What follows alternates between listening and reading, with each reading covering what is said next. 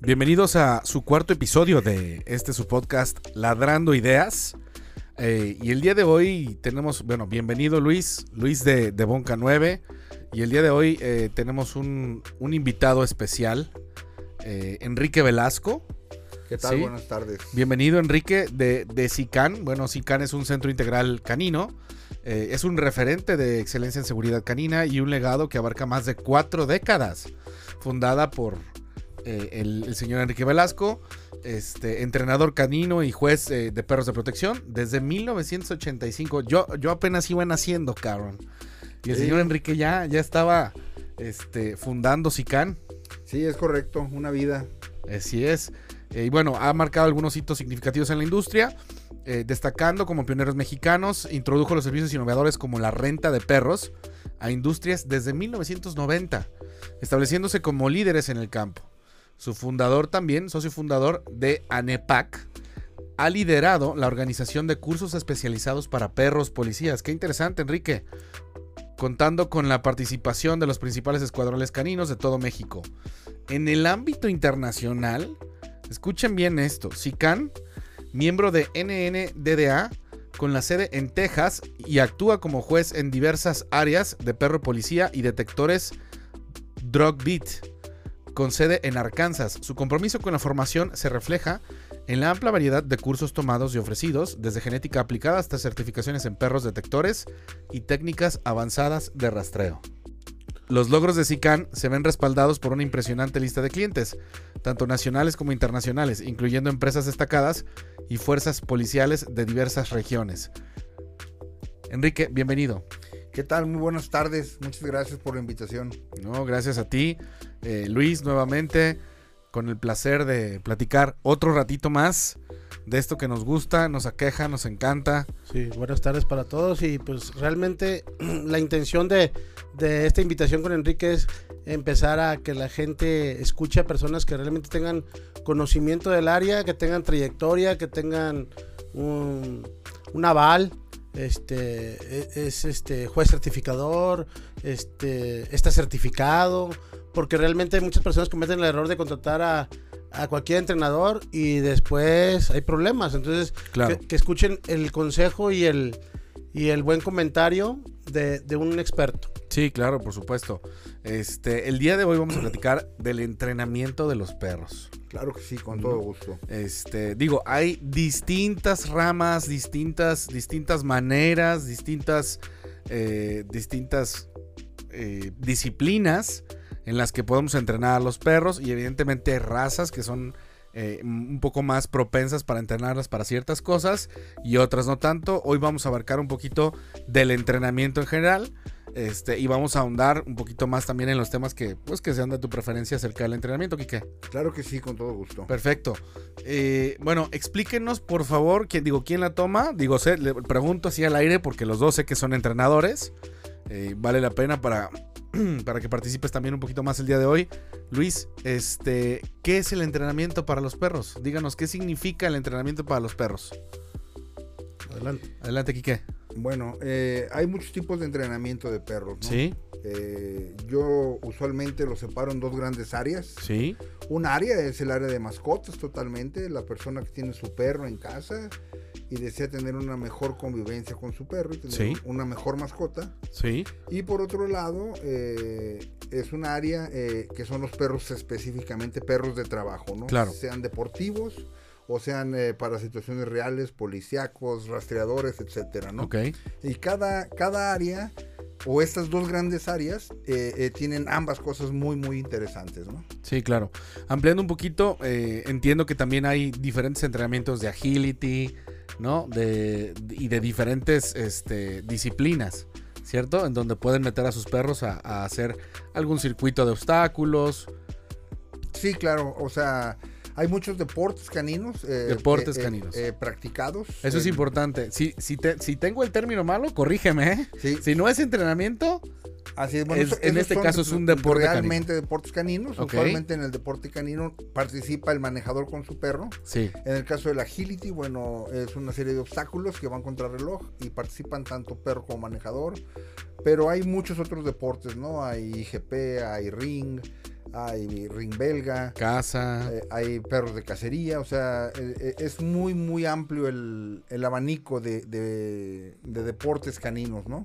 Y por otro lado, pues están los perros de utilidad, que son los que trabajan en áreas policíacas o en áreas totalmente de servicio, como perros lazarillos, lazarillos auditivos, lazarillos eh, eh, eh, eh, visuales, etcétera, ¿no? Ok, bueno, está, está excelente. Creo que es Sí. muy interesante que, que todo el mundo conozca, a pesar de que vamos a hablar de un tema, Las diferencias entre uno y Que otro. ¿no? incluso, que incluso nosotros como entrenadores tenemos una responsabilidad con el cliente, porque me acaba de pasar un- con un cliente que desde que llegó, el perro, lo, un pastor alemán, este, línea de trabajo, lo compró en Estados Unidos, al parecer lo compró en un muy buen lugar, y el cliente desde que llegó a mí le comenté yo que el perro no era para estar en casa.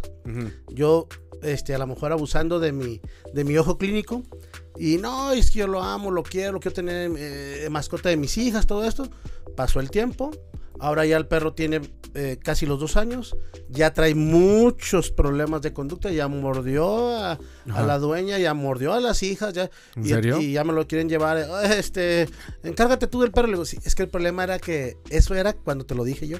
Ya ahorita el perro hay que resolver los problemas y a lo mejor ni se alcanza Claro. a canalizar para la policía. Pero igual, igual si tú ves un perro muy ágil como un border collie o ves un perro, este, un poodle, pero con mucha agilidad, oye, pues para la agility. Claro. O sea, nosotros como entrenadores podemos recomendar qué deporte puedes practicar con el perrito que tienes, hacia dónde te puedes canalizar en los diferentes entrenamientos, pero eh, literal, eh, ahorita que Enrique nos comente su punto de vista, pero empezamos como todo con ese mentado básico, ¿no? El básico que te, puede dar la pauta, como para ahí empezar y ver las cualidades de la, del perro mascota eh, que tiene las personas. Sí, claro. Platícanos un poquito acerca del entrenamiento básico, Quique.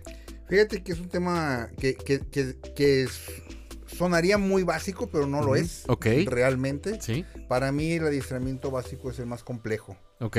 Es el más complejo porque, porque es donde va a iniciar la relación de la mascota con su casa. Ok.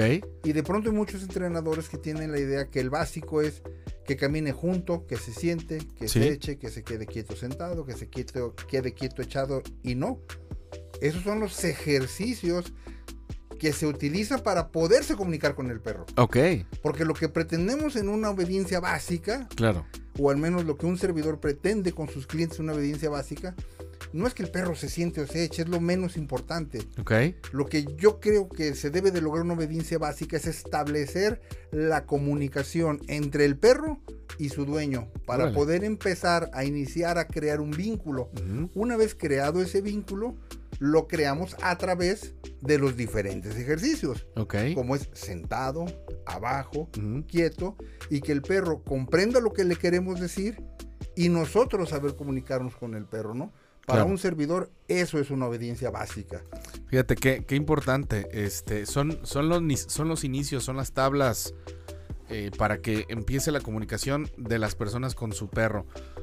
Ok, y otra, otra parte importante, ¿cuándo inicia la gente a entrenar a su perro para un entrenamiento o básico? más bien, ¿En cuándo debería iniciar? ¿O cuándo debería de iniciar? Mira, es que es, es una pregunta excelente. Aquí el, el punto de vista es de cada entrenador va a ser diferente. En el caso específico de SICAN, de mi escuela, nosotros no recibimos un perro menor a seis meses de edad. Ok. Dos razones. Número uno, cuadro de vacunación completo. ¿ok? Sí. Número dos, eh, la madurez en el perro. O sea, es, es un bebé, ¿no? O sea, menos que eso, si a los seis meses es un bebé, menos que esa edad es un bebé, tiene que jugar, etcétera. Pero nosotros manejamos un club sabatino en donde ahí sí puede asistir el perro, aunque sea más chiquito, Sí. eh, para empezarlo a enseñar a jugar con sus dueños. Es decir, cómo debes jugar con tu perro y cómo puedes tú como dueño empezar a ponerle límites al perro Ok. que es parte importante en una obediencia básica, que el perro sepa tener un límite, que el perro sepa tener un control y que el dueño sepa cómo darle ese control y cómo transmitir esos límites hacia el perro. De acuerdo. Y antes de esos seis meses, ok, entiendo, entiendo que por el, tema de cuadro vacunación, etcétera, ¿Aconsejas que la gente empiece con algo antes de llegar con ustedes? O sí, simplemente... o sea, es decir, nosotros, si el perro es, es, inferior a los seis meses de edad, uh -huh. recomendamos que asistan un día a la semana. Ok. En un club sabatino. Sí. Donde les vamos a enseñar desde cómo traten a su cachorrito, dependiendo de la raza, cada raza es diferente y tiene. Sí. Y por un lado la raza, pero por otro lado la personalidad del perro. Aún de la misma raza cada perro tiene su propia personalidad, ¿no? Entonces que sepan un poco cómo tratarlo y cómo convivir con él. Esto quiere decir que eh, desde una edad más temprana vas compartiendo asesoría para el cliente para que sepan este cómo, cómo corregirlo, cómo premiarlo, cómo jugar. Lo, lo, vas compartiendo desde antes, digamos, para que el perro ya vaya encaminado al momento de ingresar a la, a la escuela. Sí, es correcto, así es. Buenísimo. Este, y bueno, platiquemos. No sé si ustedes entrenan con clicker, no entrenan con clicker, con comida, no con comida, con caricia, con. ¿Por qué no nos platicas un poquito de todas estas herramientas que se pueden utilizar, independientemente de cómo lo haga SICAN? ¿Qué sí recomiendas, qué no recomiendas en el, en el básico, ¿no? ¿Qué herramientas hay? Que si la correa, este, que si el collar de castigo, que si el de picos, que si el collar, que el, el este, ¿cómo Satanizados los collares, las herramientas. Uy, hay, hay, hay mucho tema por ahí. Collar electrónico también. Collar electrónico, ¿no? Todas estas cosas. Platícanos un poquito. Eh, mira, yo creo que todas las herramientas son válidas. Ok. Y Buenísimo. yo le llamo recursos, son recursos, ¿no? Claro. Yo de pronto en las pláticas, eh, siempre que platico soy muy ejemplificativo. Sí. Y me gusta poner ejemplos para poder explicarle alguna idea, ¿no? Uh -huh. Te voy a poner un ejemplo de la gente que le gusta el fútbol en México, que es el deporte más practicado, al menos en México, ¿no? Sí.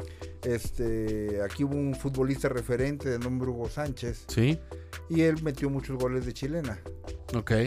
Eso es muy bueno, meter un gol de chilena. Uh -huh. Pero que querer meter todos los goles en todos los partidos, en todos los momentos de chilena, no es, no es, una buena idea. Ok. O sea, ¿por qué? Porque vas a dejar ir oportunidades. Lo mismo te lo digo en el uso de las herramientas. Claro. No todo es eh, clicker, no todo es refuerzo positivo, uh -huh.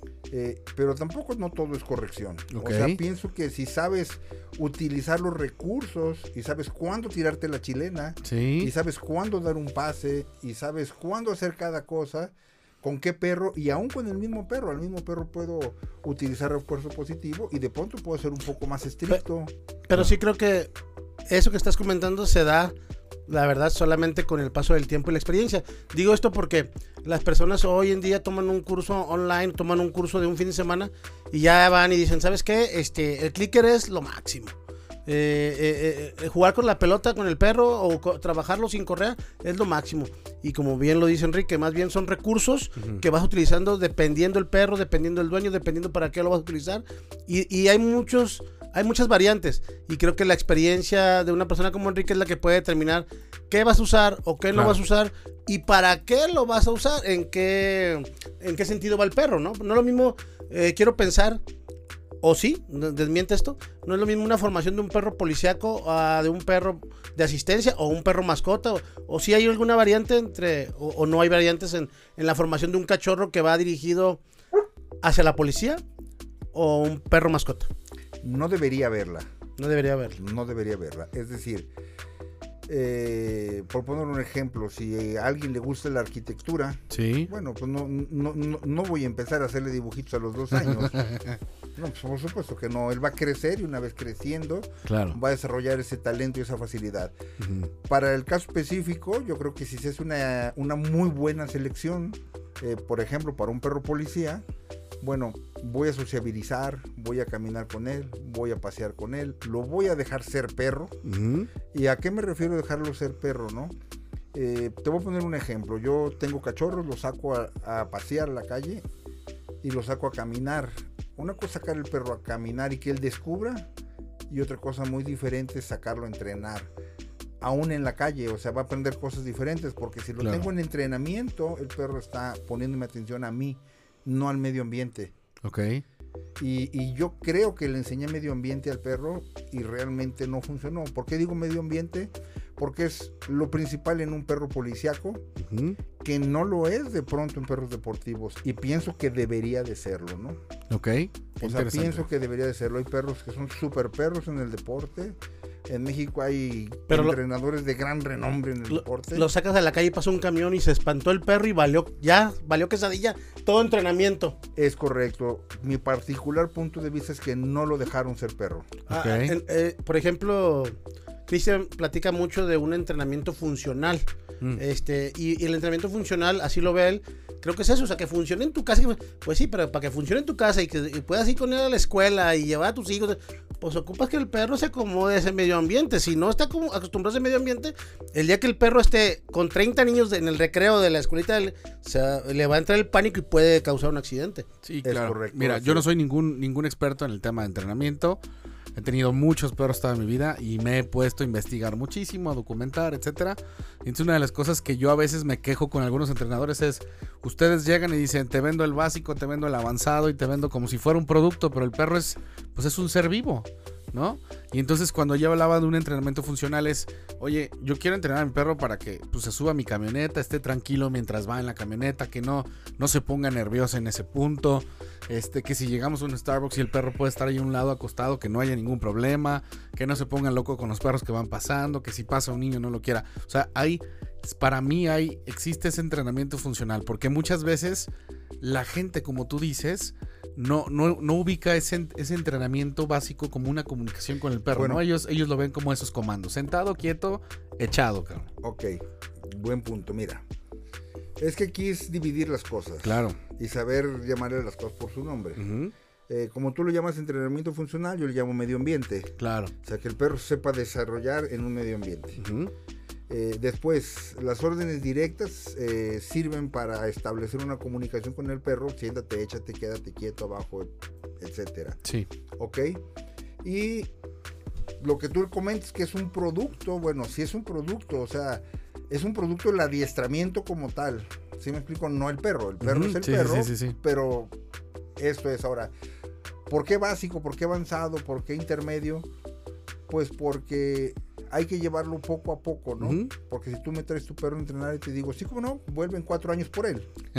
Ah, bueno, hemos O hablado, hemos hablado de que el eso. entrenamiento nunca termina, Sí, también. Exacto. Entonces, ahora, aquí hay que dividir, que es lo que yo les trato de explicar a mis amigos y clientes, ¿no?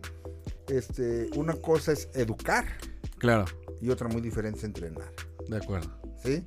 O sea que es como los niños, la educación en casa y el entrenamiento en SICAN. Es correcto. Así es. O sea, hay que- la- la- los buenos modales, que no te subas a la mesa y me agarres el plato cuando estoy comiendo. sí. En la escuela, cariño, no te lo voy a enseñar porque ni te voy a... No voy a invitar al perro a comer conmigo, porque no es, no va eso a la escuela, pero en casa tienes la oportunidad de corregir a tu perro. Pero si los mismos clientes abo- um, eh, sabotean toda esa educación, dándole pizza al perrito cuando están comiendo, dándole el jamoncito que sobra del lunch, no, pues Sí. el perro va a brincar arriba de la mesa. Sí, y justo, justo ese tipo de cosas me refiero, ¿no? Es, es muy chistoso porque es como cuando, cuando vas a arreglar tu carro al taller y dices, no, pues es que regularmente el carro me hace esto, cabrón, ¿no? Llegas con el mecánico y, pero pues es que ahorita no lo está haciendo, cabrón, ¿no? Eso, eso es súper común. Entonces, cuando hablamos de un básico, un intermedio, un avanzado, hay esas herramientas de comunicación, pero luego la gente llega y, ah, es que lo tenía en, en a tu lugar, en mi casa, en la camita, y se paró y agarró la comida de mi hija, cabrón, ¿no? O sea, pasan esas cuestiones. Este, cuando tú les das un entrenamiento básico, un intermedio, un avanzado, les dices, oye, cuando suceda esto, tienes que actuar de esta manera. Bueno, eh, eh, aquí el punto es, eh, o sea, va a ser un poco polémico tal Sí. vez, ¿no? Eh, el problema no es el gusta, perro, el problema es el dueño. Totalmente. El problema, o sea, Estamos completamente de acuerdo. Y ejemplo, ejemplo con ejemplo, ¿no? Este, me tomo unas vacaciones porque todos las necesitamos en nuestro trabajo. Eh, entonces, digamos, eh, Puerto Vallarta, domingo 3 de la mañana. Y me marcas para decirme que tu perro eh, mordió a alguien o que tu perro no te hace caso. Bueno, pues estás tú totalmente fuera de lugar llamándome Claro. en domingo a las 3 de la mañana. Sí, claro. ¿Estás de acuerdo? Sí, sí, sí. Entonces, ¿por qué va a ser diferente hacia el perro? Es decir, el perro, tú lo dejaste totalmente libre dentro de tu casa con comida encima. Hombre, pues qué lindo, gracias, va y tomó su pizza. Claro. Si tú me invitas a comer a tu casa, llego a tu casa y me dices bienvenido, pues no te molestes, pues porque me serví una carne de la carne asada que tú me invitaste. O sea, Claro. o sea aquí es donde es lo ilógico el humano, ¿me explico? Sí. O sea, el perro debe de saber lo que tú piensas. Imagínate lo No, complejo del Pero, asunto. pero- pero hay que reconocer que los clientes los hemos, y digo los hemos mal acostumbrado porque estamos en el gremio de adiestradores.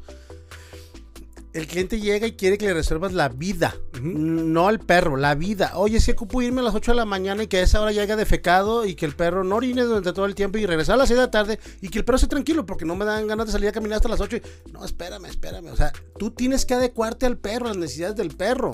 Sí. Y, y- y normalmente, como bien lo dice Enrique, normalmente eh, justo el problema es eh, el dueño, que no quiere adaptarse un poquito a las necesidades de su perro. Eh, digo, mencionamos mucho esta raza porque en esa raza nos manejamos mucho, pero típico, ¿no? Quieres que un Malinois esté ocho horas encerrado en un departamento, en una casa, que te esté esperando para que a la hora que llegues, de todas maneras no lo saques, que te acompañe a ver la televisión. Lo veo muy difícil y, y- y- y creo que eso tenía que haber sido un- un- una reflexión antes de adquirir un, un Malinois, por ejemplo. Claro, totalmente. Sí, sí, sí. Totalmente de acuerdo. Ahí sí, Sí. no hay no hay vuelta de hoja, ¿no? sí. O sea, sí hay clientes que te llaman y te dicen, oye, es que tengo un problemita con mi perro. Y justo lo que acabas de decir, ¿no? Salgo a las 8 de la mañana de trabajar, regreso a las 11 de la noche y cuando regreso me destruyó la casa. Pues sí, claro. Y, y- y- y no ocupa ser un malinois, ¿no? O sea, Sí, no, no, no. O sea, vas a llegar y no vas a tener casa. O sea, Sí. y se zurró en todos lados, sí, pues sí, porque Por- quería orinar. Porque aparte no hubo ni siquiera eh, un pequeño entrenamiento, una asesoría para que le hayas mostrado que sí, que no está permitido, marcar límites, todo eso. No hubo nada antes, van a encontrar ese resultado. Sí, totalmente. Platícanos un poquito, regresándonos al tema de las, de las herramientas. eh, Enrique, platiquemos un poquito de cada una, muy, muy breve. Este, cosas que creo que mucha gente, por ejemplo, algo que, que, que causa mucha polémica y mucha gente tiene satanizado es la jaula, cabrón, ¿no? Y para mí creo que es de las mejores cosas. Y ya las quieren prohibir a nivel mundial, según yo sé. Para mí creo que es de las mejores cosas que puedes tener, porque es un punto de control. Platícanos un poquito de la jaula. ¿Para qué la usas? Mira, ¿Por qué, por qué la gente allá afuera tiene que entender que, que Ja- no está mal que su perro esté en jaula? Jaula o kennel, ¿no? También. Pues también que en el jaula transportadora, hay quienes Ok. usan transportadoras. Mira, te la voy a explicar. eh, Yo, yo soy de la idea de explicarlo con manzanas, ¿no? Sí. Para que sea más fácil. Sí. Eh, el día de hoy eh, salí, yo madrugo mucho. Este, usualmente me levanto todos los días, cuando muy tarde a las 6 de la mañana, ya estoy abajo, Ujú. sacando a pasear mi primer perro. ¿Cuántos perros en- tienes nada más para hacer una acotación? Eh, bueno, tengo en mi casa En tu casa. dos. ¿Ok? Dos y son cachorros y los voy rolando. ¿Qué raza es? Malinois, Ok. ¿sí? Ok. A las 6 de la mañana ya estoy en la calle sacando el primero, ¿no? Para empezar a trabajar con él, ¿sí?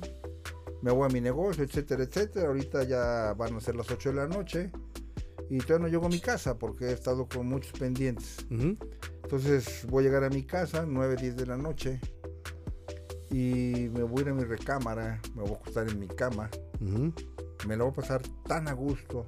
¿Por qué explico esto? Porque la jaula, el kennel, si tú lo enseñas bien, hace las funciones de la recámara y de la privacidad para el perro. Claro. Pero el perro tiene que saberlo. Es decir, la gente cree que una casita es diferente a una kennel. Pues no. O sea, es mucho mejor una kennel porque una kennel sí está diseñada específicamente para que el perro esté cómodo. Claro. En mi casa, tu casa, tengo Gracias. afortunadamente un jardín amplio. ¿sí? Este, tengo un perro que lo llevo y lo traigo. Bueno, tengo dos, pero los llevo, los traigo y los suelto en el jardín, que es un jardín muy amplio. ¿Y dónde crees que se la pasa el perro? Su- Metido en su kennel. En su jaula. Ajá. Todo el tiempo. ¿Por qué? Porque para él es su recámara como para mí mi recámara. Es decir, yo, no, yo no llego a mi cuarto y me siento castigado. Claro. Ni me siento encerrado. Sí, estás descansando. Digo, ah, a gustísimo llegué. Claro. Má- Más bien son las nuevas tendencias de que todo le quieren buscar Crueldad. eh, crueldad y el con- la conmiseración para el pobrecito, el perrito, está encerrado. No, viéndolo como una herramienta así, es más, incluso en algún curso que llegué a tomar, este, me llegaron a decir, la kennel es como un cargador. Dije, ah, cabrón.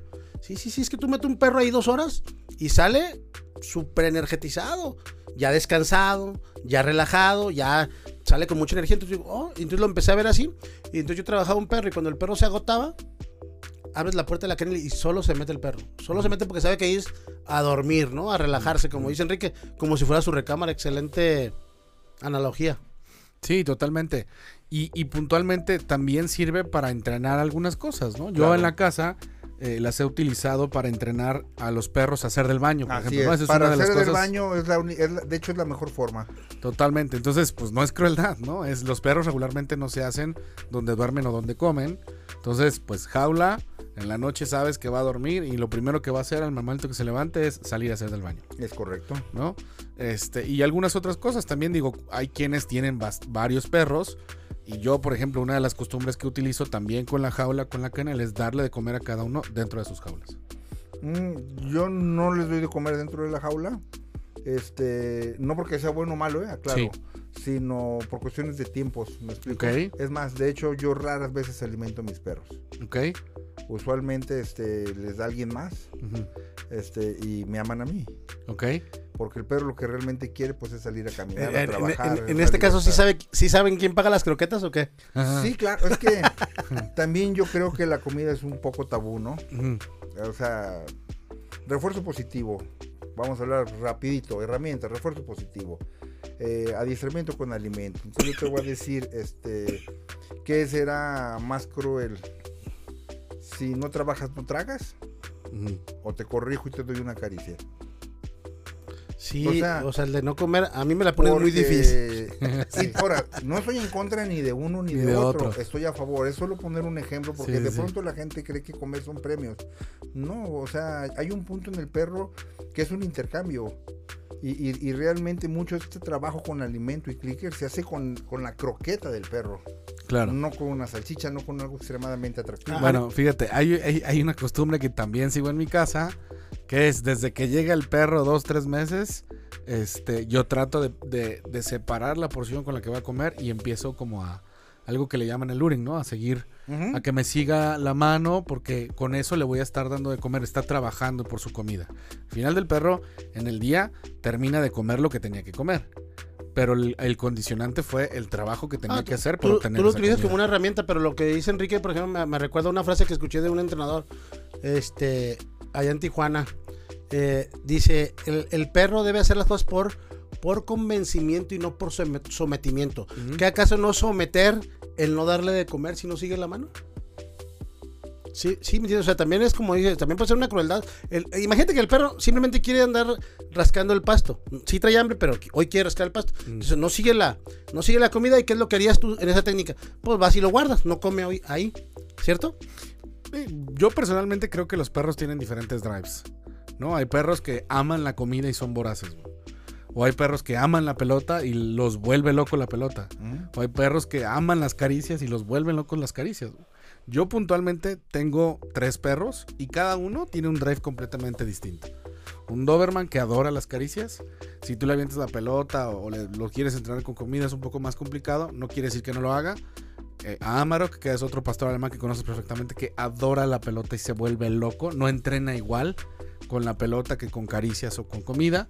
Y a Munich, que entrena o ha entrenado casi la mayoría del tiempo con comida, ¿no? O sea, ama la comida. Entonces, para mí yo creo que depende de ese drive del perro. Sí, es lo que te comentaba hace un rato, Ajá. ¿no? O sea, no hay una receta de cocina, es Claro. decir, no es la fórmula, o sea, ¿qué utilizas? Pues de todo, hay que saber ¿Qué le dónde gusta? utilizar cada cosa, ¿no? O no, pero inclusive con el mismo perro. O sea, es decir, este, Oh, yo con el mismo perro combino alimento con picos, con electrónico, o sea, en, en el mismo perro. Ok, Uso varias cosas diferentes, ¿no? Porque al fin del cuento, pues es que me obedezca, ¿no? Me- mencionaste picos electrónico. Y a mí me ha tocado ver porque yo he ido a tu escuela. Y, y sin embargo, los perros, colo arriba, súper contentos, quieren estar contigo. Entonces, ¿qué determina este, que tú elijas utilizar una herramienta como esa que están ahorita satanizadas? Eh, que, que el collar, que la eslinga, que el collar de picos, todo está satanizado porque se dice que se lastima al perro.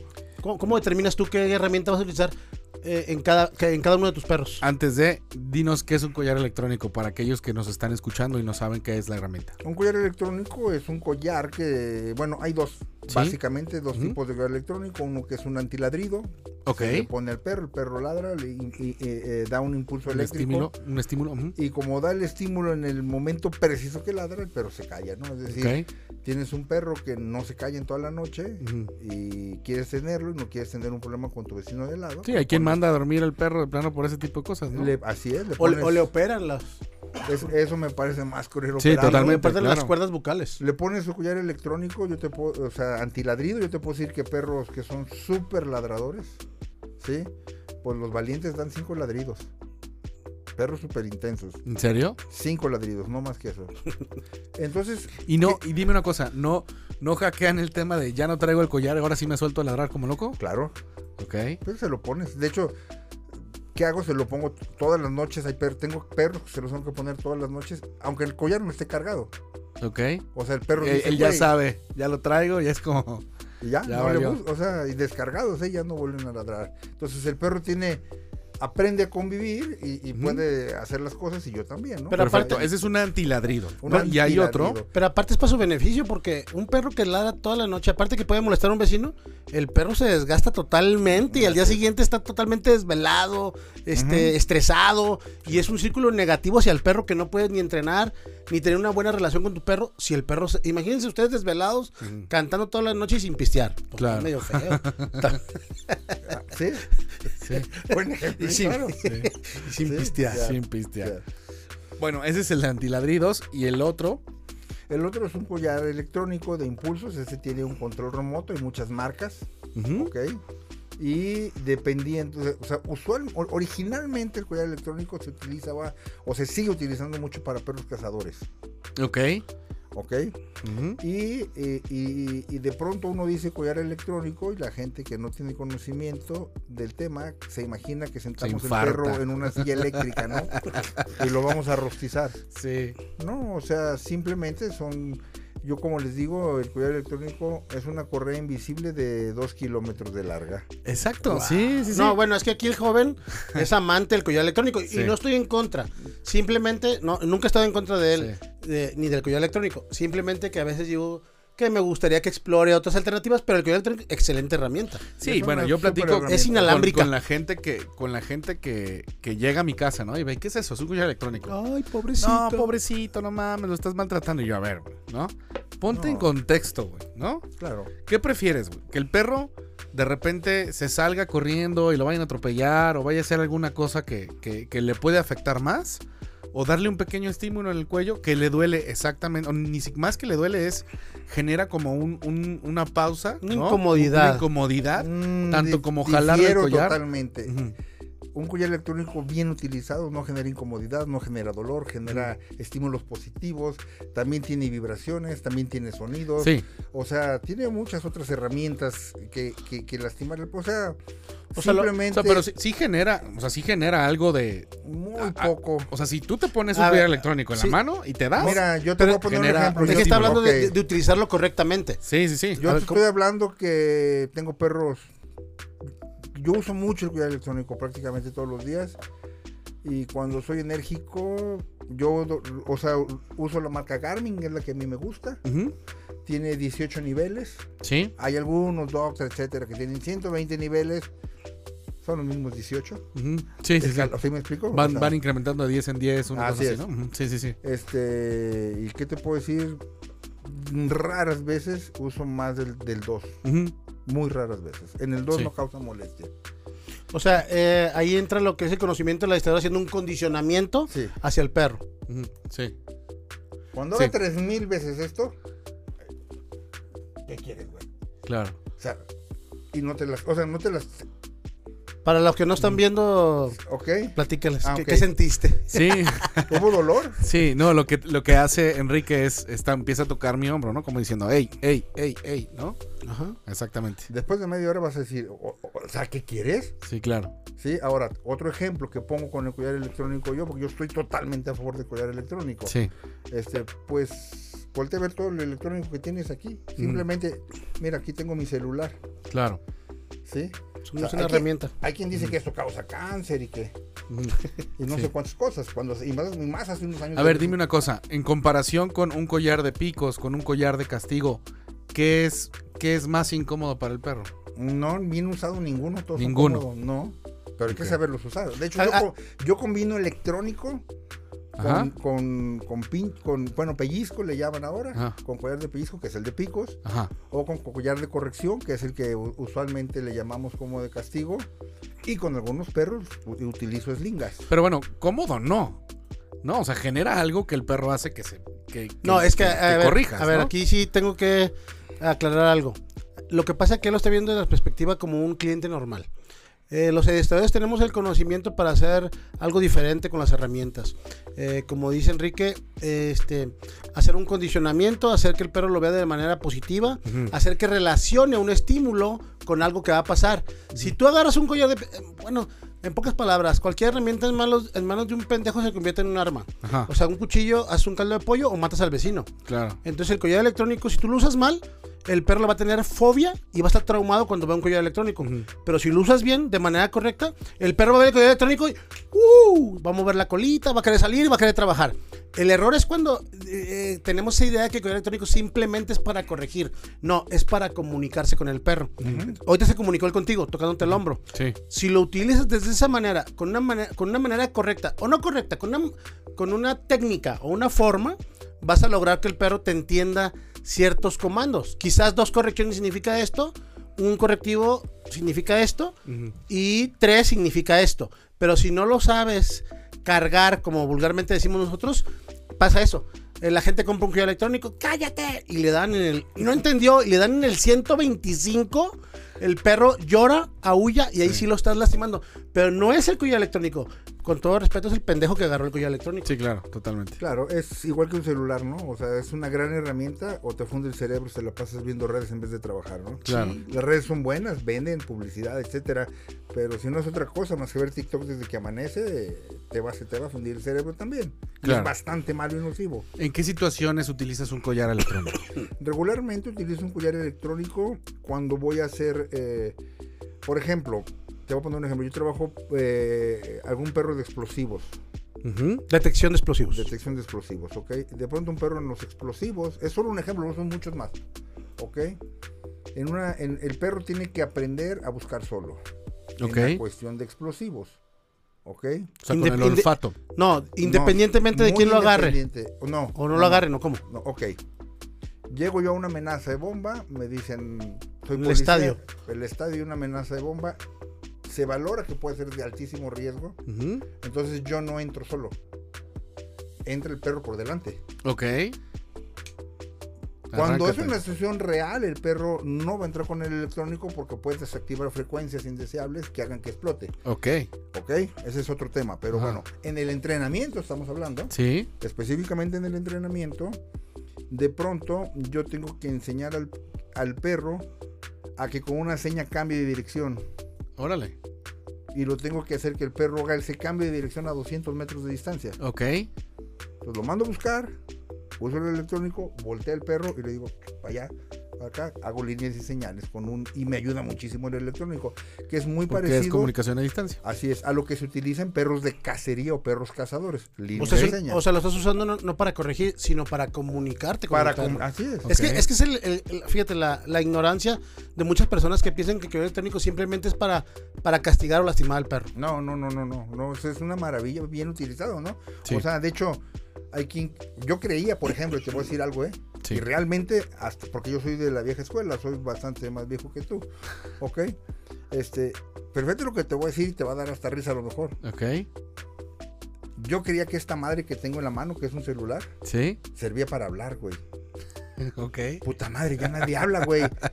Yo soy el único Puros pendejo. mensajes. Soy el único pendejo que sigue marcando. Ay, perdón. Claro. Soy el No, único, di lo que quieras. soy el único que sigue marcando, ¿va? Porque en mi época, pues el teléfono era para hablar. Claro. Y yo sigo con ese chip de pronto y la gente.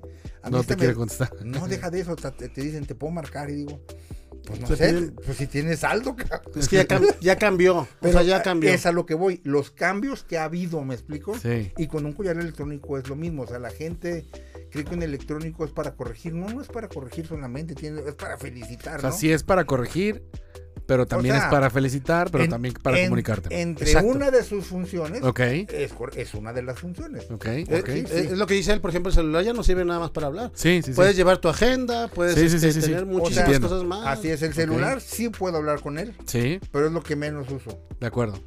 Y casi toda la gente y más las nuevas generaciones. El collar electrónico con las nuevas generaciones, ¿sí?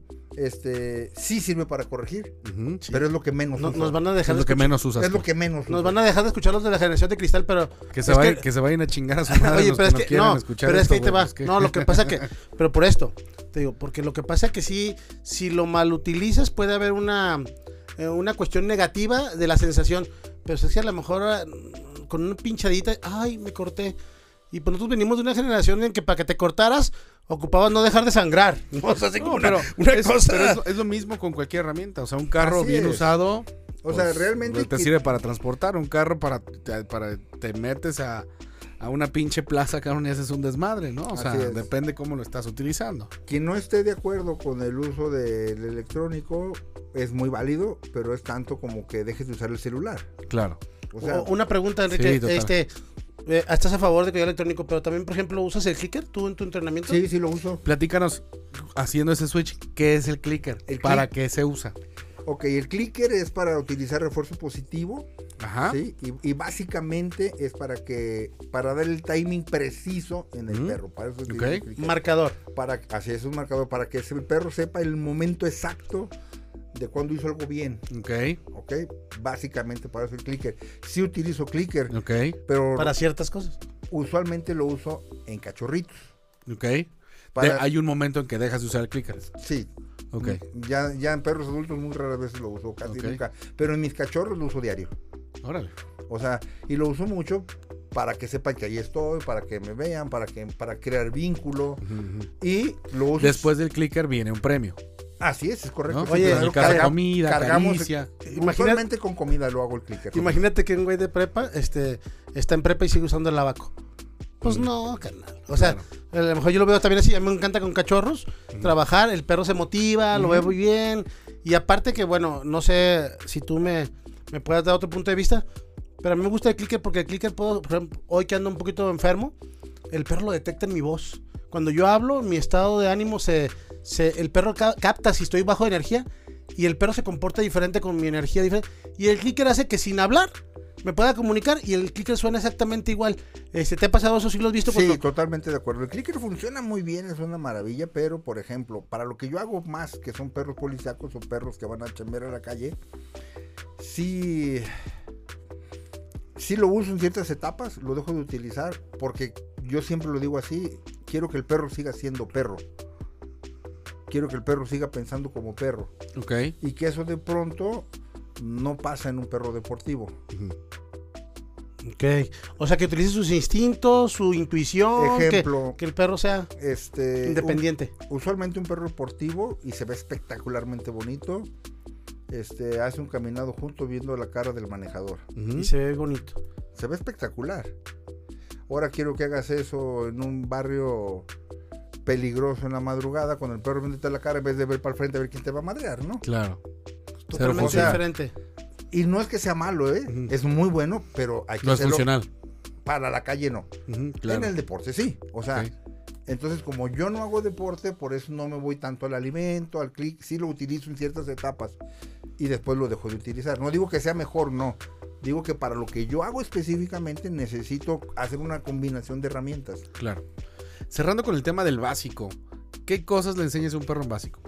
¿Qué cosa le enseño a un perro en básico? O sea, aparte de, evidentemente, incrementar ese vínculo que tiene con su, con su dueño. Bueno, nosotros como ejercicios que utilizamos para, para una obediencia básica es que el perro camine junto, Sí. que se siente automáticamente, es decir, te detengas y el perro se siente, Ok. que el perro también se siente a una orden, Ok. que se eche a una orden, Sí. Que se quede quieto en la posición de sentado, Sí. quieto en la posición de echado, que venga cuando le hablas, Ok. que entienda perfectamente lo que es no y que sepa cuál es su lugar. Ok. ¿A qué me refiero cuál es su lugar? O sea, Yo- su camita, su donde Así se, es. se- donde se echa. A tu lugar, órale, güey. Ok. Que vaya y se sepa quedar ahí. Oye, dime. Y este es un este es uno muy polémico con Luis y conmigo. ¿Tú eres de los románticos que todavía dice utilizo el quieto después de que le digo que se eche? ¿O tú echas al perro y dices, por ende, el perro no se puede mover si yo no le doy la orden que se mueva? No, yo doy la orden de quieto. Tú le das la orden de quieto. Sí. Ok, buenísimo. Muy Ah, bien. que quiero, quiero hacer una pregunta. Este, yo sé que me desvío del tema un poquito, pero es una pregunta a la persona indicada.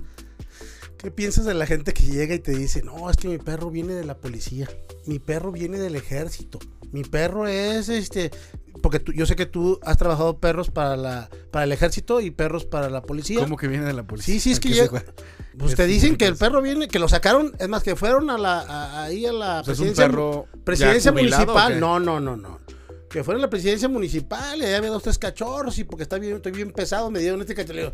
¿cómo crees? Pero bueno, aquí que el experto nos platique de esa, ¿qué opina Ese y qué me podrías decir de eso? Bueno, yo eso creo que es un mito urbano, Sí.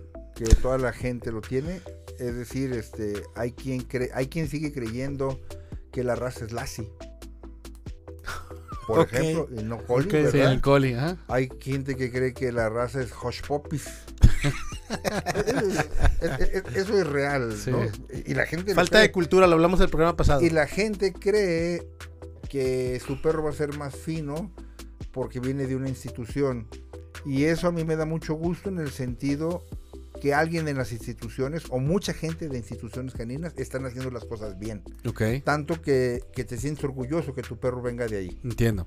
Buenísimo. Entonces, eso creo que, que- que aporta mucho, ¿no? Viéndolo en el sentido positivo. O sea, que lo, que lo ven como, como, como un factor de, de mayor pureza o de mayor calidad un perro que venga de ahí. Pero la pregunta fue, ¿si vienen de ahí, no vienen de ahí o alguien se los choreó?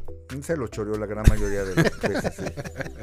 Realmente sí, o sea, los perros que vienen de las policías, por ejemplo, aquí en México apenas está, estamos en pañales en muchas cosas, se está empezando a utilizar la jubilación en los perros. ok. No Es algo muy común en Estados Unidos, ¿no? muy común en Estados Unidos. Entonces, sí hay mucho perro que viene de la policía que lo jubilaron a cierta edad y hay perros que salieron muy fuertes y son unos perrazos. Entonces los cruzan y por ahí puede venir el tabú.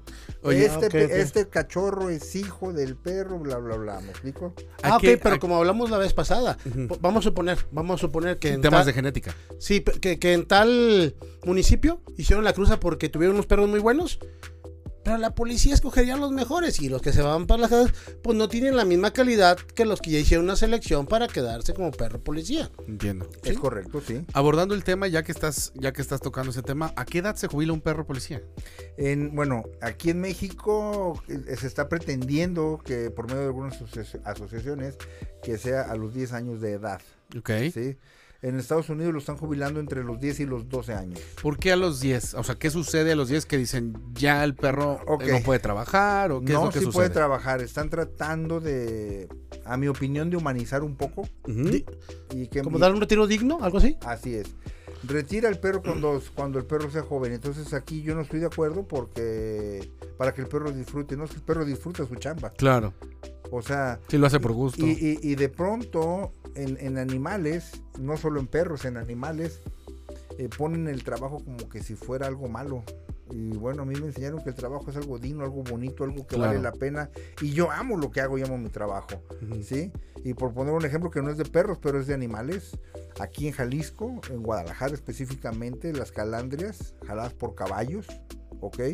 Este, se están eliminando por, por calandrias eléctricas por el tema de maltrato animal. Yo digo, ¿quién dijo que era indigno trabajar? No, regúlalos y exígeles que tengan tres caballos y que trabajen eh, jornadas de ocho horas y que para que jale una calandra y pueda trabajar todos los días el calandrero, pues necesitas tres No. caballos bien comidos. Exacto, Claro. bien comido. O sea, aquí, aquí el cambio no es que el, el caballo o el perro esté mal porque trabaja, sino lo que está mal es la forma en que lo explotas o la forma Así en que, es. que trabajas al perro. Eso es lo que está mal. Y eso lo hace el humano, no el perro. Así es. Entonces, este, De acuerdo. al que deben de regular es al humano. Y en lo policíaco es igual, ¿no? O sea, la perfección o lo ideal en lo policíaco, como debe de ser, que, que en México casi no pasa. Casi no pasa. ¿Los retiros no pasan? En Estados Unidos sí pasa, en México casi no pasa. Es decir, el perro lo maneja únicamente Luis Cepeda, punto, es tu perro. Ok. El perro se va contigo, vive en tu casa, se jubila. te Vive en tu con- casa. Vive Órale. en tu casa con tu familia. La patrulla que está equipada para el perro, de hecho tiene el nombre del perro. La patrulla es del perro. Si tú no quieres el perro, se va con tu patrulla. En del Estados perro. Unidos. Sí, Ok. Qué chingón. sí, claro. Sí, eso, es, Entonces, eso, hay es, un- eso es dignificar el hay un vínculo, hay un trabajo, hay etcétera, ¿sí? Y en México te dicen, pues fulanito, pues agarra ese perro de la jaula 4. en su chingada vida lo, lo ha agarrado el perro, ¿verdad? Claro. Y no tiene- vive en su casa. No, vive en una jaula y nunca lo ha agarrado y nunca lo ha manejado. A Pero, por ejemplo, cuando está trabajando o- con el perro, cuando está trabajando con el perro, lo lleva a su casa después o ya regresa a la, No, re- a la estación y lo mete a la jaula. Aquí atrás? viven en, en- en la corporación. O, o una pregunta, aquí en México eh, dijiste que en Estados Unidos el perro vive con el policía. Sí. Y aquí en México, entonces un perro puede estar con varios policías a la vez. Eh, no a la No a vez. la vez. No a la vez, sino. No a la vez, sino, digo, trabajando, hoy sale con fulano, mañana sale con Juan, mañana sale con... Desafortunadamente sí pasa. Eso Ah, es malísimo, Pasa mucho. malísimo para el perro y para el manejador, porque no, no hay un vínculo, no hay un entendimiento, no hay un, no hay un binomio de verdad. No hay un binomio de verdad. Oye, y cuando se jubila en Estados Unidos, se jubila con su familia. Eh, dan es la primera opción. Ok. Oye, y con Qué su lana, ¿no? Con es su la lana primera opción. Eh. Es que eh, se manejan diferentes formas de según la, según la corporación que toque. Hay algunas corporaciones que, por ejemplo, el perro tiene un sueldo Ujú. De X cantidad de dólares mensual y con esa cantidad de dólares mensual Paga su comida. el policía paga su comida, paga su entrenamiento, paga sus recertificaciones y mantiene el perro y por supuesto pues le, le queda algo. Algo bien importante que, que estás mencionando y me parece muy interesante es paga su entrenamiento. Esto significa y, y atiende a lo que platicamos, ¿no? El entrenamiento nunca termina. Nunca termina el perro. nunca termina. O sea, el todos perro- aquellos que nos estén escuchando ahí fuera es el entrenamiento nunca termina. No, esto es simple. Este, eh, Leo Messi y Cristiano Ronaldo entrenan todos los días. Claro. O sea, Sí. Para ir puliendo y perfeccionando las Claro. cosas que ya saben o hacer. sea, Sí, digo, y, y lo digo porque lo- abordándolo puntualmente, hay gente que llega, supongo, con ustedes, ¿no? Y les dice, ah, entrena a mi perro básico, avanzado, lo que sea, ya se lo dan y creen que ya no tienen que hacer Sí, absolutamente nada error. más. No, no, no, no, no. Es, es el inicio, de hecho. Claro. Sí, a- aquí más bien hay una falta de información. Digo, yo trato de hacer cultura con mis clientes, pero no sé ahorita que nos platique Enrique cómo lo hace él. Yo sí doy un básico o un intermedio y ya terminamos y ok, aquí viene lo bueno. ¿Cómo sí? Es que ahora tú vas a seguir en tu casa, vas a seguir checando y tú, más, tú me vas a retroalimentar porque vas a seguir viniendo conmigo y vas a decir, ¿sabes qué? Domino todo, pero en el parque no me hace caso. O domino todo, pero no se queda quieto fuera del Oxxo. Sí. Ok, oye, hay que seguir trabajando el quieto. Oye, pero tú me prometiste que tal ejercicio lo iba a hacer. Ujú. Ok, eh, varía mucho. Yo hago un, yo de, de mi, en mi escuela hago un video, una videoevidencia de que el perro lo hace conmigo. Ahora hay que hacerlo que el dueño lo haga, pero para eso ocupan tener una sensibilidad, un timing, eh, tener una buena comunicación con su perro. Si no lo hacen y no lo practican, el perro no lo ve como, como un líder a seguir y no lo obedece. Punto, no lo obedece. Por eso decía que los policías tendrían muchos problemas y cada, cada perro tiene 3, 4 manejadores. Entonces, ¿cómo logras tú en tu escuela que, que tus clientes eh, sí tengan esa buena comunicación con el perro? ¿Sí les dices que tienen que seguir practicando? Sí, les, les digo que tienen que seguir practicando y, y para poder dar cualquier garantía, pues tienen que ir a clases de cambio de mando, ¿no? Claro. Y hay clientes que jamás van. Hmm. O sea, realmente, ¿no? Ok. Y hay gentes que son muy entusiastas y, y siguen yendo, ¿no? Tengo muchos clientes que dimos un básico, un intermedio, un avanzado y ya pasaron un par de años y siguen yendo cada sábado a trabajar con su perro, ¿no? Pero, pero entonces sí es algo malentendido, porque creo que esto es algo muy común. O sea, la gente, a mí pueden llegar a mi escuela y quejarse de, de, de otras escuelas, no vamos a decir nombres. No, es que lo llevé a tal escuela y lo llevé a la otra escuela y ahora vengo contigo y... Porque no me han arreglado mi problema. Es que el problema eres tú, hermano. O sea, no le has dado seguimiento, no le has dado... Lo agarras y en cinco minutos o en menos, el perro me obedece perfectamente a mí. Cuando hay falta de compromiso, este... Bueno, hay que dar este mensaje. ¿Qué le podemos decir a la gente para que realmente le saque jugo a un entrenamiento que adquirió en SICAN? Eh, una que.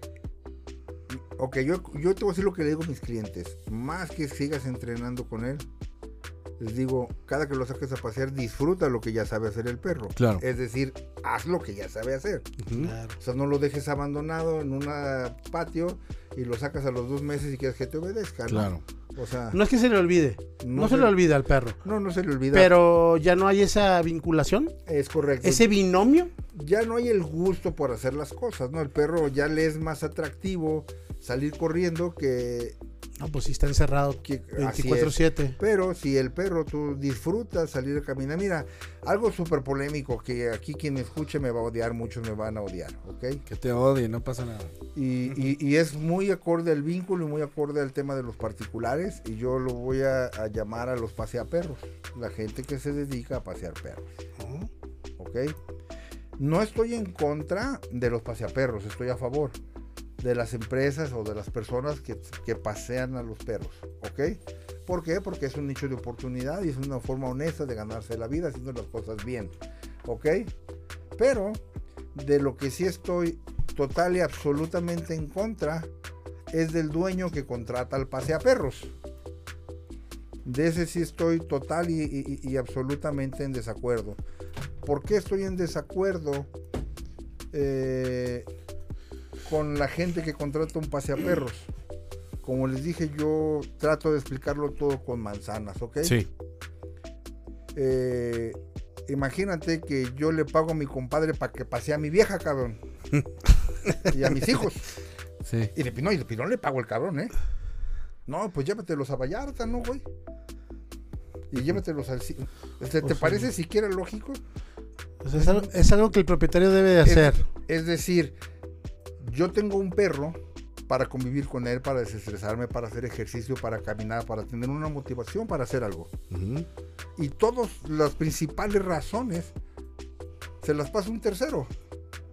Claro. Y que de pilón el perro deja de disfrutar el paseo porque va estresado porque llevan 10 perros a un lado, eh, se van O sea, en fin, hay, hay unos que lo harán bien, hay muchos que no lo hacen Yo, bien. yo, yo veo que. Oye, eh, yo a veces veo que los pasean a las 12 del día, cabrón. Perros súper peludos y muriéndose de sed. Fíjate que yo en, cabrón. en ese caso opino que los paseadores cansan al cuerpo del perro, mas no cansan la mente ni, ni establecen ningún vínculo. Entonces, digamos que es un ejercicio vacío, así lo veo yo. Así es. Un ejercicio hay vacío porque no aprovechan la oportunidad de vincularse con su perro y el, el- el- el dueño del perro piensa que porque paga entrenamiento, paga paseador y paga buenas croquetas, Es un todo- buen dueño todo y está resuelto. No es cierto. No, claro que no. Hay un, hay un entrenador que, que leo mucho y veo mucho que se llama Jeff Gellman, a lo mejor lo conoces. No, personalmente, pero, pero- sé quién es. ¿sí? Y entonces dice, la gente sale o cree que haciéndole hacer ejercicio a su perro, ¿no? Lo voy a sacar en bicicleta, el perro va a estar exhausto. Pero es como si ustedes van al gimnasio, cabrón, ¿no? Entonces vas al gym y empieza a agarrar más resistencia, más resistencia, más resistencia. O sea, está Sí, creciendo el problema del perro, güey. Cuando Sí, o sea, el día que no lo saques. Ajá, el día que no lo saques el bronco, pinche- sí, porque además va a tener un chingo de condición y entonces no están atacando el problema de raíz, o sea, creen que cansar al perro es una solución, lo cual no es así. Así es, claro. Yo te comentaba hace rato que yo jamás alimento a mis perros, por ejemplo. Claro. ¿Sí? Porque hacer vínculo no es ir a aventarle un plato de comida a una jaula. Mm, Eso no es hacer vínculo. claro, Pero el perro me ve, me ama y me adora porque sabe que va a salir a pasear y va a pasear conmigo. claro. Entonces, Y- ¿forma más vínculo un paseo que el alimento? Totalmente. Pero totalmente. Ok, el perro es más de Pues es lo que dicen- aventura, caminar. Es lo el que dicen de perro- camino en manada, El ¿no? perro ama lo que también los humanos más amamos. Se llama libertad. Ok. Salir de una jaula, desestresarse. Ojo, no a entrenar. A caminar, a tener medio ambiente, a tener vida, a, a, a- ver el ruido de la música en un centro comercial, el ver un camión pasar y dejarlo que lo vea pasar. Una pregunta, Enrique. Yo, ahor- ahora sí que esta pregunta es muy honesta. Cuando sacas un perro a caminar como lo estás diciendo tú, entonces no lo llevas en posición de junto. no, Tú lo dejas que haga, eh, o sea, lo que pero hay quiera. una diferencia. Le marcas que, digo, en algún momento le marcas la diferencia. Cuando te ocupo junto es junto y hay momentos de hacerlo. Sé perro y ten la libertad. Ok, yo soy. eh, usualmente a mi empleado no le llamo a su casa eh, el día de su descanso, por ningún motivo. Ni aunque lo necesite. Salió de trabajar, no te marco, punto. Lo resuelvo yo, Claro. aunque yo tenga que ir. Con el perro hago lo mismo. ¿Saliste de paseo? Estás de paseo. Pero te voy a decir qué pasa con un perro que, que desde cachorro lo haces. Y aquí traigo, por ejemplo, algunos videos de mis perros. Porque todos los días, y es todos los días, Lo sacas a pasear. todos los días. ¿Cuánto tiempo sacas a pasear al perro? Mira, por ejemplo, hoy este, fuimos a Galería Sur porque mi casa, tu casa está por aquel lado. Vengo de regreso a mi negocio, traigo mis perros en mi camioneta, me meto a galerías, recorro dos veces toda la plaza, eso me llevó Adentro de la plaza vas adentro de la plaza, Buenísimo. escaleras eléctricas, suben, bajan. No, vi- viven de la todo. gente me dice, ¿lo puedo acariciar? Agárralo, abrázalo, apapáchalo, este, los acarician. Y te hablo que ahorita de eso- esos cachorros específicamente deben de andar como en los cuatro meses de edad. Y jalan cinco minutos, como ya saben que van, ya disfrutan su paseo. O sea, van relajaditos. Van relajados, ya no colita se van- arriba. Ya no se van jaloneando, o sea, No se asustan con las escaleras eléctricas. Con nada, nada.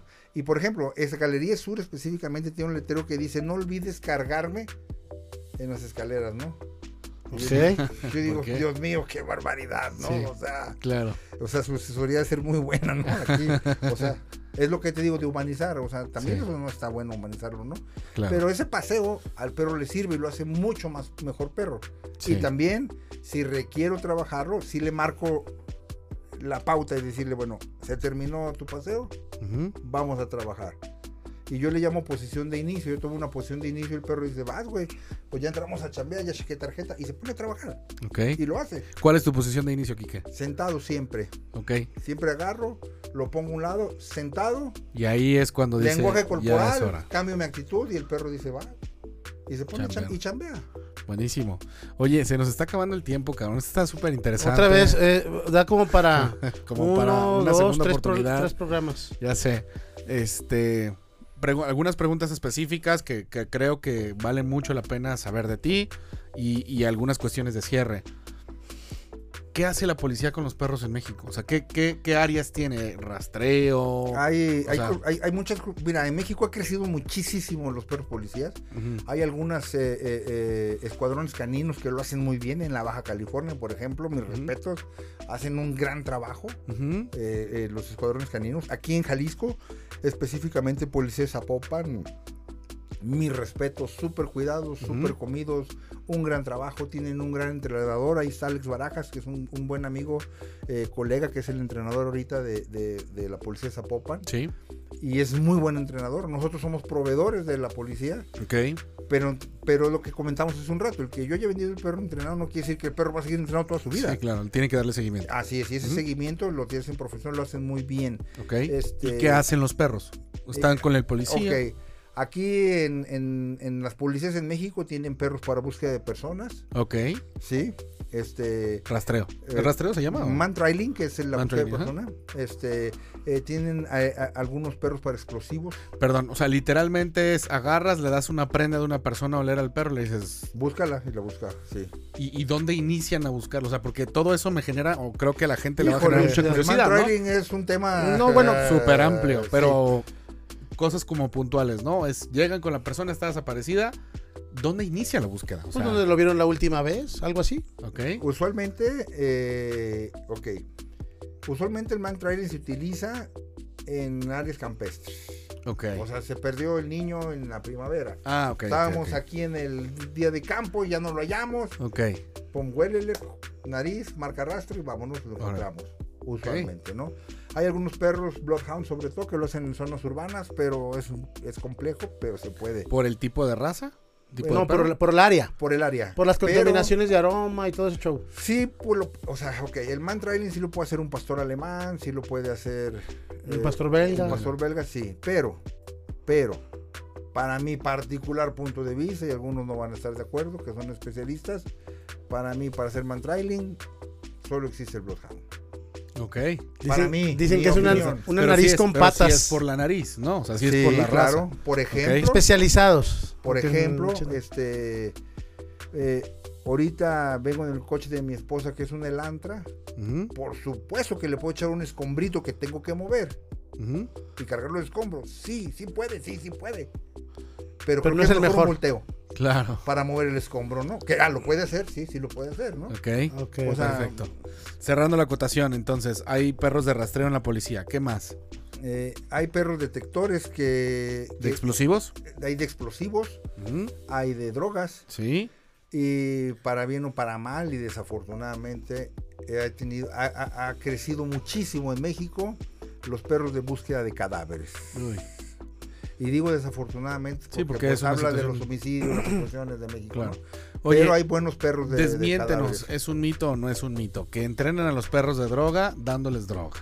Este, no, no, no, no, no, no, no. Pericazo.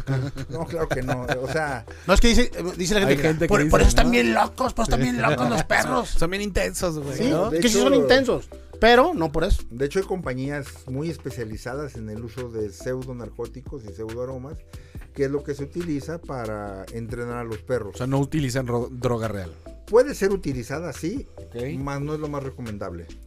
Pero, pero no es utilizada para que el perro la, la consuma. No, no, no. es decir, si se entrena un perro con droga real, Sí. eh, tú inicias el adiestramiento de un perro, por poner un ejemplo, con 3 gramos de cocaína y al final que entrenaste, no un perro, sino 10, sigues teniendo los mismos 3 gramos de cocaína. Es decir, lo que tú vas a hacer es una asociación de aroma, no poner drogado al perro. Claro, sí, totalmente. Pero la confusión es porque las personas ven al perro, así nos puedes dar una explicación. intenso. El perro lo ven intenso, desesperado por encontrar. Así nos puedes dar una explicación de por qué el perro se pone así o por qué lo busca de esa manera. Porque es la selección que se hizo desde chico del perro, o, o desde que se compró, se buscó, se buscó un perro con un drive específico para realizar ese trabajo. Drive, llamemos de drive o atractor, o sea, es lo que al perro le atrae más hacer. Ok. Oye, ¿qué más? Explosivos, droga, detección, este... Protección. Protección. Protección o intervención, que le llaman, o sea, un perro de intervención, que es un perro de protección básicamente que entra a morder, ¿no? Oye. ok, danos un caso específico. Me encantan tus historias, cabrón, ¿no? Ahorita que nos dijiste, eh, lo sueltan en el campo y va y lo busca en el campo. ¿Qué es, qué es eh, intervención? Intervención, es un perro, por ejemplo, te voy a poner un ejemplo claro de intervención. Eh, hay un llamado donde dicen, este, llega la policía y le dicen, eh, ejemplo, hoy llegamos aquí a tus oficinas, muy bonitas, por cierto. Gracias. Este, y tú le llamaste a la policía y le dices, ¿sabes qué, policía? Zapopo, fíjate que llegué Se metió alguien. y creo que se metió alguien, hay ruidos, veo cosas rotas, entonces no quise entrar, te llamé. Llegan con su perro, que es un perro de intervención, y lo mandan con una orden específicamente a hacer una búsqueda del edificio, de tus instalaciones. Ok. Entonces aquí hay una combinación de dos cosas. Número uno, el olor humano en la nariz. El perro va a oler la adrenalina y el olor de la gente que está del último aroma. Si lo puede, llega y lo encuentra. Si puede llegar y morder, va a llegar y va a morder en forma directa. Va a hacer esa intervención el perro. Si no puede llegar, es decir, vino y se encerró aquí en tu estudio, donde estamos ahorita, porque vio venir al perro, Empieza a ladrar. el perro se queda afuera ladrando, avisando que ahí hay alguien. Órale. Vo- vo- voy a hacer un, Qué chingón. no sé si una aportación o un comentario que tú nos puedas este, aclarar este punto. A mí desde chavo, desde que, yo vi un perro policía me encantó. Yo de chavo, yo soy de Monterrey, este, cerca de la frontera, entonces yo, me decían, ¿quieres ser policía? Le digo, no, este, mejor perro, ¿verdad? Pero, pero policía de San Antonio sí quisiera ser, ¿verdad? Porque veía. Pero luego ya me eh, empecé a investigar, mi abuelito trabajaba en San Antonio y me platicaba, no, dice, allá los perros los cuidan. que-". Y yo le digo, oye, abuelo, y cuando un perro, ah, dice, es que el perro policía es para que al, no sé qué nos desmiente, es para que no le pase nada al humano. O sea, mandan al perro este, para no arriesgar la vida del policía, para proteger la vida del humano, que es padre, que es hijo, que es hermano. Y lamentablemente, eh, si el perro llegara a fallecer, se puede reponer más fácil que un policía. ¿Es cierto? ¿Para qué mandan al perro primero? ¿O por qué, se- o por qué el perro de intervención es el primero que entra? ¿O entra el perro con el policía eh, con él? o- No, el perro entra solo, entra por delante. Sí es parte del parte del punto, lo que tú acabas de comentar, para... Pero no es que arriesgues más al perro que el humano, es decir, el perro tiene cualidades que no tiene el humano. Es más rápido. O sea, si alguien se escapa, Rápido, velocidad, nariz, brinca. brinco. O sea, va a agarrar por sorpresa incluso a la persona. Así es. De hecho, déjame comentarte algo. En, en- en Estados Unidos son muy, en México muy poco por cuestiones legales, ¿no? Pero en Estados Unidos son muy utilizados este, los perros para que muerdan en intervenciones de, de- de- de mordida real. Y el 95% de las mordidas que da un perro es con el manejador sin- con cero movimiento, escondido en un lugar. Ok. Entonces, ¿qué- ¿por qué lo mandan al perro? Porque a lo mejor en, en- en esas oficinas tan grandes, yo como humano me puedo esconder muy fácil, no me vas a encontrar. Ok. Ok, o sea, si Pero el perro con su nariz te va a encontrar así, muy rápido, porque es demasiado olor. Entonces, es una ventaja porque esta herramienta que es el Ok, perro va a desarrollar muchísimo más que lo que tú como humano puedas desarrollar con tu lámpara. Claro. Sí, de acuerdo, totalmente. O sea Tiene que muchas herramientas a- el perro. a- a- al policía, digamos, de que se le podría esconder y se le podría hasta salir el, por la Sí. misma puerta en la que entró. Y al perro no te le vas a pelar porque la nariz es su herramienta principal. Va a hacer que llegue rápidamente hacia la, Así hacia es. la persona. Ok.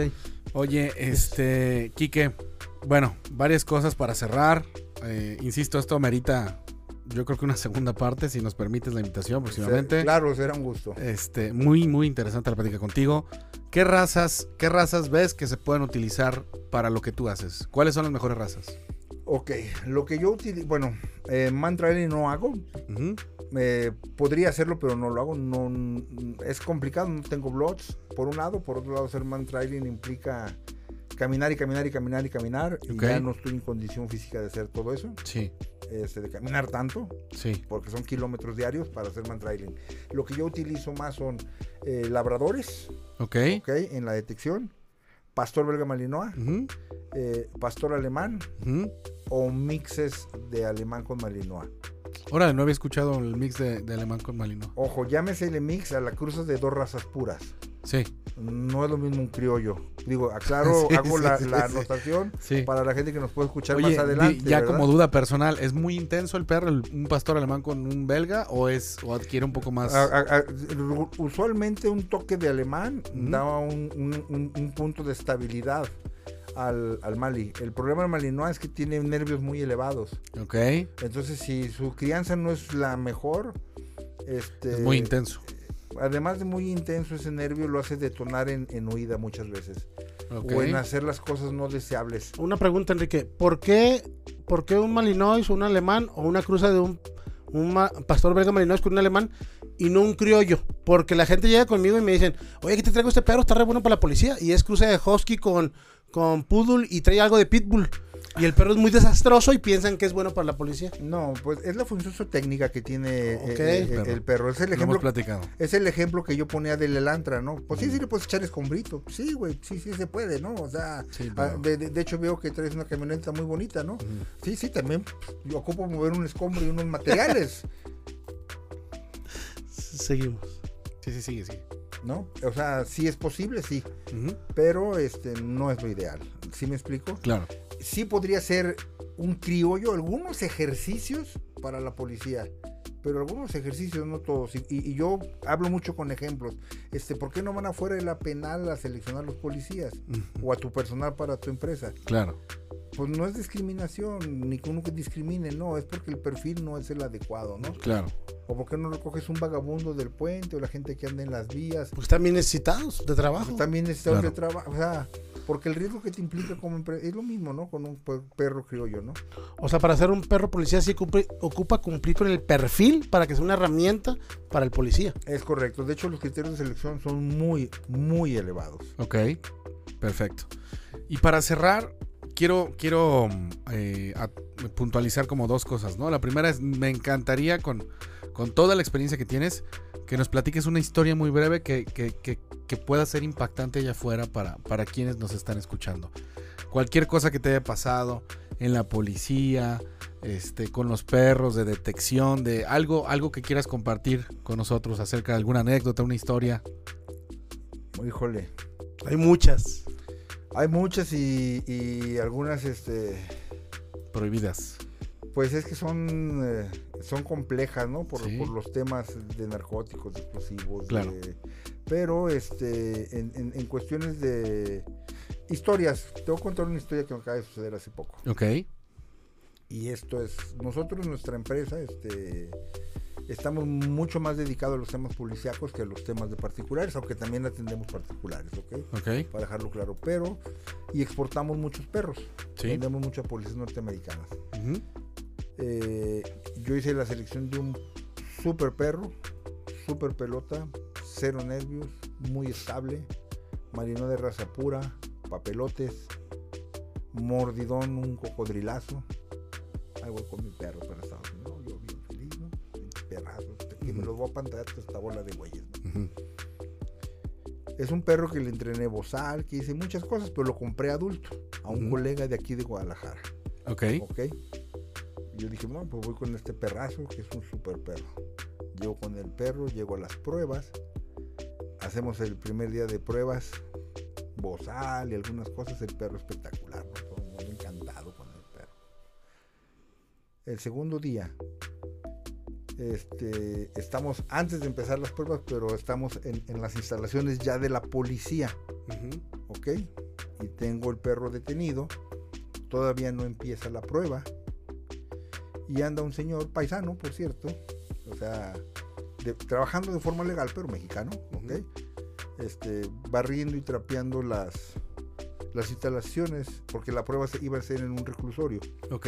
¿ok? Entonces el señor traía una cachucha, traía su mop y andaba limpiando.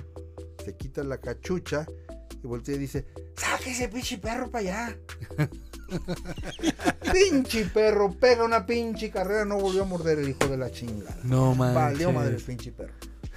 No Pero, jaló pero ya lo había, ya, ya había pasado el filtro para ser perro policía. el primer filtro. Ok, El ok. prim- Estábamos en una etapa de pruebas, usualmente hacemos cuatro días de pruebas. Esa prueba a ningún perro jamás el mío se le habían hecho. Porque como tal no es una prueba, pero sí es una prueba. La prueba del trapeador. O sea, No, no, la prueba de que le hablaron así con como... la cachucha y le dijeron, saque ese perro. Y tres- Pues se sacó el perro y... O sea, pero sí era una prueba, no era. No, el- no, no, no, no, no, no la era. El, señor estaba trapeando. O sea, Sí, no Pero, era- pero no digamos que las personas que iban a evaluar al perro con eso ya, dieron- ya vieron como que una hecho, prueba. De hecho, no lo compraron, se regresó. No manches. Entonces, ¿qué es a lo que voy? Medio ambiente. Al Ok. pe- déjalo ser perro. Es un perro con tanto trabajo que nunca lo dejaron ser perro. Que- y que ahí es donde justo quiero cerrar. Quiero que, que nos des una conclusión. ¿Qué tienes para, para decirle a la gente, no? O sea, ¿qué, qué consejos tienes? ¿Qué, ¿Qué consejos de cierre tienes para aquellos que nos están escuchando el tema de entrenamiento? En Yo general. el consejo que les puedo decir a la gente es que el perro es un perro, no es un humano. Es lo primero, porque es- desafortunadamente lo están humanizando tanto que se está echando a perder la esencia del perro, que es por lo que los queremos tener. Claro. porque es un perro, que sea perro. Dos, que hay que saber diferenciar cuando el perro está disfrutando y descansando y estamos siendo amigos Sí. y cuando yo estoy trabajando con mi perro. Son dos cosas muy diferentes, porque hay quien quiere que el amigo se ponga a chambear. No, si te invité como amigo es para disfrutar, no para ponerte a trabajar. Si yo invito a Luis a mi casa, pues lo invito para disfrutar. Claro. O sea, no, no lo invité para que me entrene mi perro gratis, Claro. ¿no? Entonces lo Sí, que, a tu casa. lo que queremos nosotros es que cuando estás a medio paseo le digas, junto sentado abajo, quieto y pinche perro, te obedezca el madrazo. No, güey, lo invitas a disfrutar. O sea, como decimos coloquialmente, estamos chupando tranquilos, güey. ¿No? Claro. Y eso es lo que la gente tiene que aprender a ver. ¿Cuándo estás trabajando? ¿Cuándo no estás trabajando? De acuerdo. Eh, Quique, dinos dónde te pueden localizar, bueno, a ti, dónde se pueden comunicar este, con tu escuela. Eh, con mi escuela se pueden comunicar vía telefónico o vía WhatsApp eh, al 33 11 42 86 57, Sí, donde una bella decana nos atenderá. ok. Este, o pueden visitar este mi sitio web que es Sí, www.sican.com.mx. Sican es C-I-K-A-N. Es correcto. Sican, la primera con C de casa, la segunda con K de kilo. Ok, punto com, Punto com, punto MX, punto MX. o bien www.sican.mx.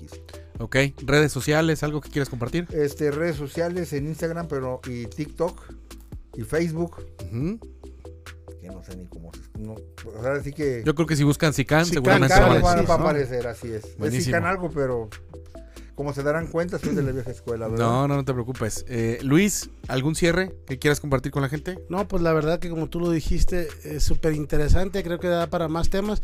Ojalá las personas que nos escuchan puedan darse el tiempo de hacer preguntas este, para que en un programa futuro podamos resolver más sobre ese gran tema que es el adiestramiento, que es el perro policiaco, que es el perro de trabajo, utilidad y también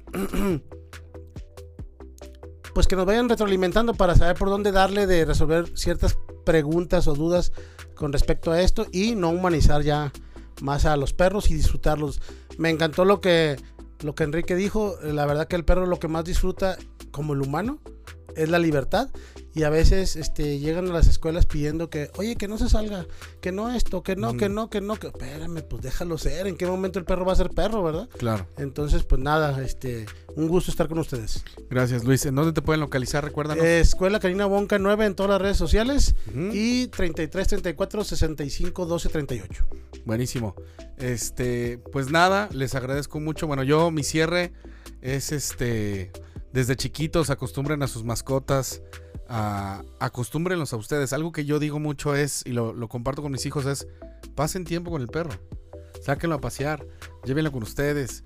Este, el hecho de, de estar tiempo con el perro realizando diferentes actividades creo que genera un vínculo. Sí, claro. Entonces, este, pues hagan eso, pasen tiempo con su perro, denle tiempo, ¿no? eh, y bueno, eh, van a tener resultados muy diferentes. Este, yo estoy de parte de Royal Barf, ¿no? Pueden encontrar a Royal Barf ahí en Facebook, este, en Instagram, en TikTok. Eh, síganlo y ahí está la página royalbarf.com.mx o royalbarf.mx. Muchísimas gracias, Enrique. Muchísimas gracias, eh, Luis. Eh, esperemos tener una segunda parte. Ya lo estaremos platicando con, con anticipación. Pero bueno, eso fue todo por el día de hoy. Muchísimas gracias y este fue el cuarto episodio de Ladrando Ideas. Gracias.